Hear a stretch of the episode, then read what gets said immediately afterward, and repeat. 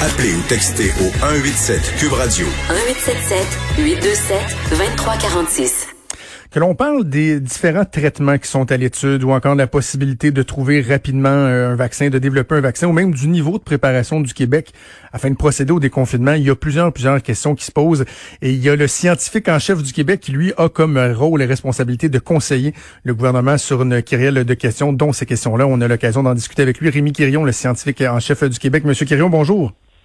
Oui, bonjour, bonjour. Eh, dites-moi, j'ai envie de commencer, prendre un, petit pas de recul, retourner à la fin de semaine dernière, quand euh, l'OMS euh, a déclaré qu'on ne pouvait pas confirmer qu'une personne ayant contracté la COVID devenait automatiquement immunisée comme certains l'avaient cru. Ça a j'ai envie de dire, même un, certain vent de panique, en tout cas beaucoup d'incertitudes. En même temps, je trouve qu'on oublie de, de, souligner que le contraire n'a pas été prouvé non plus, est-ce que je sache? Oui. Ouais, vous avez tout à fait tout à fait raison là. Euh, c'est certain que du côté euh, scientifique, on est assez prudent. C'est un nouveau virus qu'on connaît encore mal. Donc d'assumer que ce qu'on voit par exemple avec le virus de la grippe, avec l'influenza, on va avoir la même chose ici. Donc l'OMS a, joué de prudence, probablement avec raison, mais comme vous dites, l'inverse n'a pas été euh, démontré. OK. Euh, maintenant, parlons des, euh, des, traitements, Monsieur Quirion, parce que bon, il y a des nouveaux, des nouveaux termes que les gens apprennent, euh, l'hydroxychloroquine, la colcicine. Et là, maintenant, depuis 24-48 heures, on parle du Redemsevir. Euh, même Anthony Fauci aux États-Unis a parlé du fait que ce médicament-là pouvait être prometteur. On parle de, de, de quoi comme, comme médicament et est-ce qu'on doit, encore une fois, appliquer les freins puis éviter de s'emballer? Ben, c'est certain que l'objectif ultime, c'est le développement d'un vaccin. Mais ça, il y a énormément de travaux à travers le monde, incluant au Québec là-dessus, mais ça prend un certain temps de développer des vaccins. Donc, en parallèle à tout ça, on se dit, ben, est-ce que si on comprend un peu mieux le mécanisme d'action du virus, comment il réussit à entrer dans la cellule et comment il affecte les mécanismes intracellulaires, les mécanismes de la cellule, peut-être qu'on va être capable de diminuer, on ne guérira pas, mais on va être capable de diminuer certains des effets du virus. Donc, c'est un peu ça les stratégies avec euh, l'hydroxychloroquine, avec la colchicine mhm. et avec les antiviraux. On joue à des endroits différents dans la cellule pour essayer de diminuer tout ce qu'on voit de processus inflammatoires. Et avec les antiviraux, les résultats d'hier ben, sont quand même encourageants. Je crois que l'étude euh, a été menée de, de façon euh, adéquate, je dirais, avec double insu, euh, des, un groupe de patients important. Donc, les résultats primaires sont plus intéressants, à mon avis, que ce qu'on avait vu avec les résultats en France avec euh, avec l'hydroxychloroquine. La colchicine, c'est encore tôt. Ça, c'est Jean-Claude Tardif ici au Québec là, qui mène l'étude. Maintenant, il y a beaucoup de sites à travers à travers l'Amérique du Nord. Donc là aussi, c'est un peu le même principe de contrôler l'inflammation induite par le virus en, agissant sur un, site cellulaire très bien ciblé. Là. D'ordinaire, je sais que la COVID-19 n'a rien d'ordinaire, mais d'ordinaire, lorsque, par exemple, il y a un virus qui fait son apparition, euh, qu'est-ce qui a le plus de chances d'arriver le plus rapidement? Un traitement pour faire en sorte que, oui, les gens vont contracter le virus, mais qu'on va réussir à diminuer les impacts, à le traiter efficacement. Et de l'autre côté, bon, le vaccin pour carrément nous prémunir. Est-ce que, d'ordinaire, il y en a un des deux qui arrive, qui arrive avant l'autre? C'est un, plus souvent les antiviraux, là, un peu comme euh, ce, qui, est sorti hier euh, avec euh, les antiviraux qui avaient été utilisés pour le traitement de l'Ebola. très souvent, c'est un peu plus rapide parce que c'est des molécules qui existent déjà.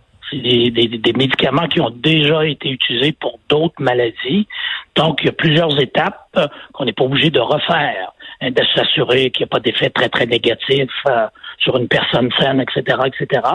Tandis que pour un vaccin, un nouveau vaccin, ben lui, on doit lui faire passer tous ces étapes-là, là, les, études in vitro, les études mhm. sur l'animal, les études sur l'humain euh, normal, etc. Donc, c'est un processus qui est relativement long, tandis qu'avec une molécule comme la colchicine, par exemple, ça existe, c'est sur le marché depuis des dizaines d'années pour le traitement de la goutte.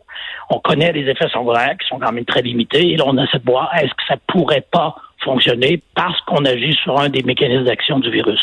Donc souvent, dans un premier temps, c'est ça. Euh, et c'est quand même très important. Ça ne guérit pas, mais encore là, si on est capable de sauver des vies parce que les effets, les effets, par exemple, sur l'inflammation et la respiration sont moins importants, on peut sauver plusieurs vies de cette façon-là. On a beaucoup parlé, M. Quirion, des jeunes qui étaient moins euh, moins à risque, en tout cas qui développaient des, des symptômes moins violents. Mais là, on a vu poindre tout d'abord au, Royaume-Uni, à Londres, et là, en France également, de plus en plus de cas répertoriés de syndromes inflammatoires graves chez des jeunes. On dit que ce sont des syndromes qui ressemblent beaucoup à la maladie de Kawasaki et que ça pourrait provoquer des maladies cardiaques. Qu'est-ce que vous savez là-dessus, puis à quel point on peut euh, se douter ou craindre que ce soit relié à la COVID-19? C'est, comme vous dites, tout nouveau, là, donc on sait encore très peu. Personnellement, moi, je sais très peu par rapport à tout ça. Donc, euh, lorsqu'on commence à comprendre un peu plus, euh, on en sait un peu plus sur ce virus-là, on voit qu'il y a des effets, oui, bien sûr, les effets les plus marqués, c'est au niveau du poumon, mais il y a plein d'autres effets au niveau rénal qu'on commence à comprendre un peu plus, même au niveau, on a beaucoup d'histoires au niveau des jambes, des orteils, euh, maintenant au niveau cardiaque, on pensait que les enfants étaient moins à risque. Est-ce que c'est vraiment directement associé? Ça reste à démontrer. Mais plus on apprend sur le virus, bon, on se rend compte qu'il n'agit pas à seulement un endroit dans le corps humain. Hmm. Donc ça, c'est très important maintenant. Il y a beaucoup d'études en, route, là.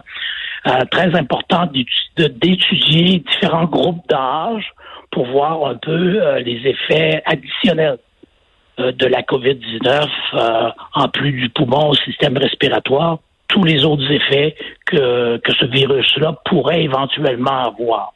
Parce que ça aussi, ça va être important dans une approche thérapeutique éventuellement. Là si on peut, avec des antiviraux, par exemple, diminuer hmm. les effets au niveau du poumon, ben est-ce qu'on va est-ce qu'il va avoir le même genre d'effet au niveau du rein? Ça, on ne sait pas encore. Fait que, il y a beaucoup, beaucoup de recherches à faire de ce côté-là encore. Ça prend un peu de temps, mais on n'a pas le choix, il faut le faire. Dites-moi, quand on voit la différence avec euh, laquelle certaines personnes réagissent lorsqu'elles contractent la, la COVID-19, euh, je me demande toujours, est-ce que on doit l'attribuer à la réponse du système immunitaire de chacune des personnes qui donc réagit différemment ou c'est la, charge virale qui est différente ou la, la, la forme du virus qu'une personne va avoir contracté par rapport à l'autre qui est différente? Comment on l'explique?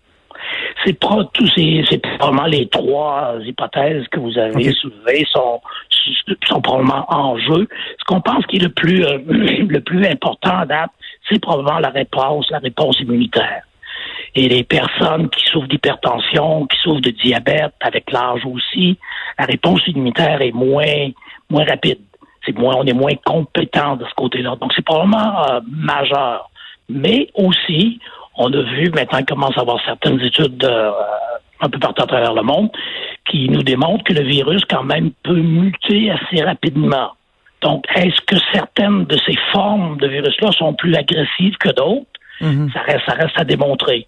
Mais quand même, c'est une hypothèse qu'il faut évaluer. Même chose au niveau de l'autre, au niveau du patient. Est-ce que la génétique de Madame Y est différente de la génétique de Monsieur X, ce qui fait qu'elle va être plus sensible? À, l'attaque virale de la COVID-19. Donc ça aussi, là, nous, ici au Québec, on met sur pied une biobanque, donc de, ramasser des échantillons provenant de personnes qui, qui ont été atteintes par la COVID et le voir en termes de génomique, en termes de génétique, est-ce que c'était différent de par les patients, est-ce que le virus était différent les patients, est-ce que la charge virale était donc ça c'est tous des, des sujets d'étude là euh, pour nos chercheurs au cours des prochains mois. OK, parlons maintenant du, euh, du, vaccin tant espéré, tant attendu. Je vous pose une question de, de néophyte. Lorsqu'on recherche un vaccin, est-ce que c'est comme de d'essayer de trouver la combinaison d'un coffre-fort, c'est-à-dire qu'il existe une recette, une combinaison qu'on doit identifier pour réussir à se protéger contre ce virus-là, ou il peut y avoir plusieurs formes différentes de, de, de vaccins, plusieurs formules différentes? Comment ça fonctionne? Il, peut, il peut y avoir plusieurs formules différentes de vaccins. Ah, on voit, euh, par exemple, le vaccin contre l'influenza, contre la grippe. C'est un, virus aussi qui mute très rapidement. Donc, on développe différents types de vaccins. La, façon de produire un vaccin reste un peu toujours la même, mais dépendamment des équipes de chercheurs, dépendamment des compagnies, ils vont développer un vaccin qu'on appelle à plus large spectre ou dans d'autres cas qui vont être très, très pointus sur une forme particulière du virus. Donc, quand on le fait sur une forme particulière d'un virus, si le virus euh, n'a pas beaucoup de mutations, s'il ne change pas vraiment dans le temps, ben là, on va avoir un vaccin qui va être très, très, très efficace. Si on le fait plus large, mhm. qu'on fait très souvent pour le virus de la grippe, ben, des fois, ils fonctionnent bien, des fois, ils fonctionnent pas bien.